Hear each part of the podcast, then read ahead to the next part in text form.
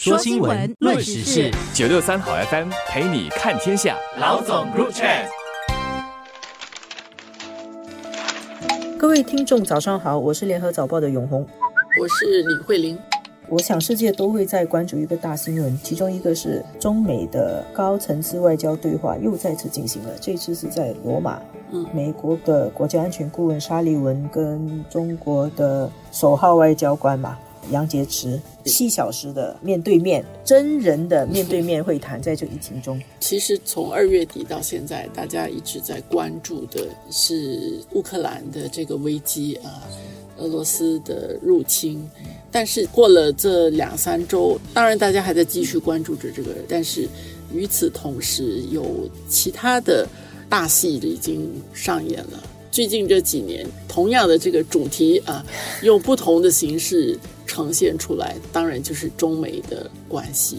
我自己觉得啊，最近的这几天特别能够感受得到，一个是刚才永红所说的，沙利文跟杨洁篪已经筹备了一段时间。其实这个是接着上一次中美元首的视频峰会之后，本来两国就已经安排要有一个会谈，并不是专门要谈乌克兰的，是谈中美关系的。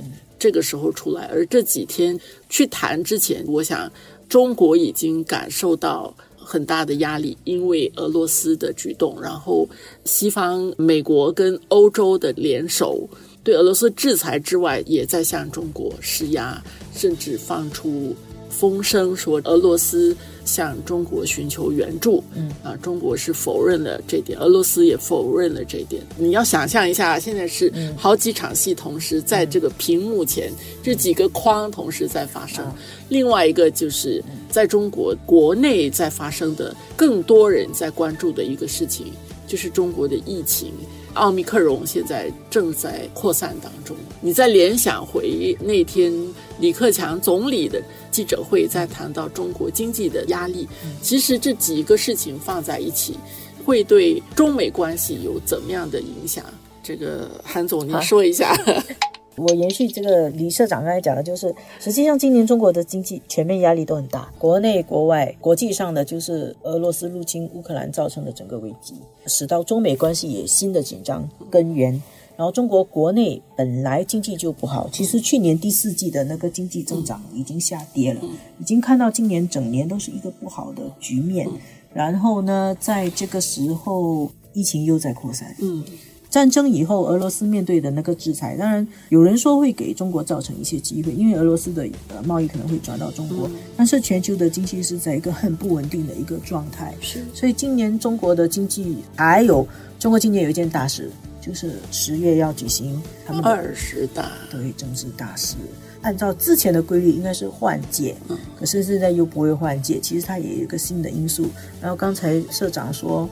会怎么样影响中俄关系？我觉得美国会很清楚的去评估这一点。中国现在面对什么压力，跟它的难题是什么？而且他也会趁这个时候再施一点压力。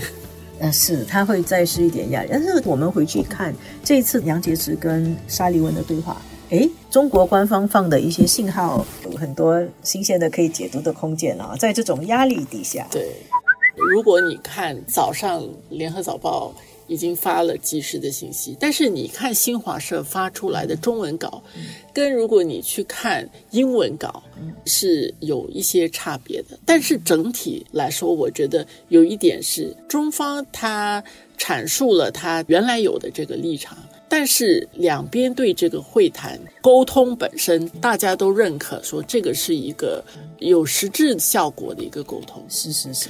我自己啊，我上去央视的英文台 CGTN，你去看一下他的照片。呃，杨洁篪跟沙利文的会谈里面的照片。如果大家记得上一次，阿拉斯加杨洁篪的脸色是非常的差的。是啊，这次没有给大家机会去在镜头前表演什么，这个就是大家等会议结束之后。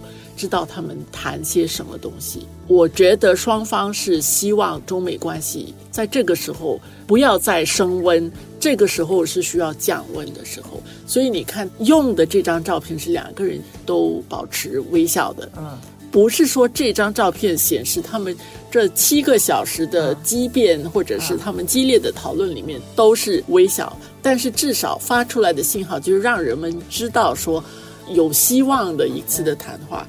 俄罗斯入侵乌克兰啊，违反现在的国际法嘛，破坏国际的秩序。那么中国他也要在想，他在形象上显得跟俄罗斯站在一起，对他好不好？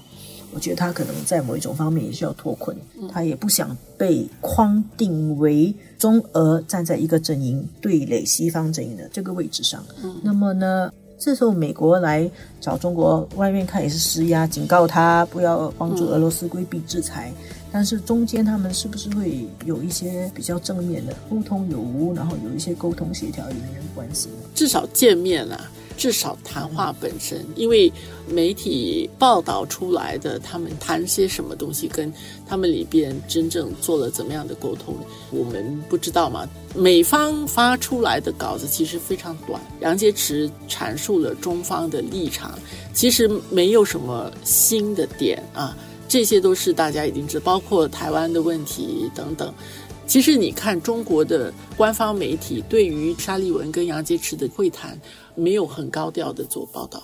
现在中国国内的媒体主要焦点其实是在疫情上面，因为确实这个会是一个麻烦的事情。在这个时候，我觉得中美关系先让它冷却下来，就真的是需要降温。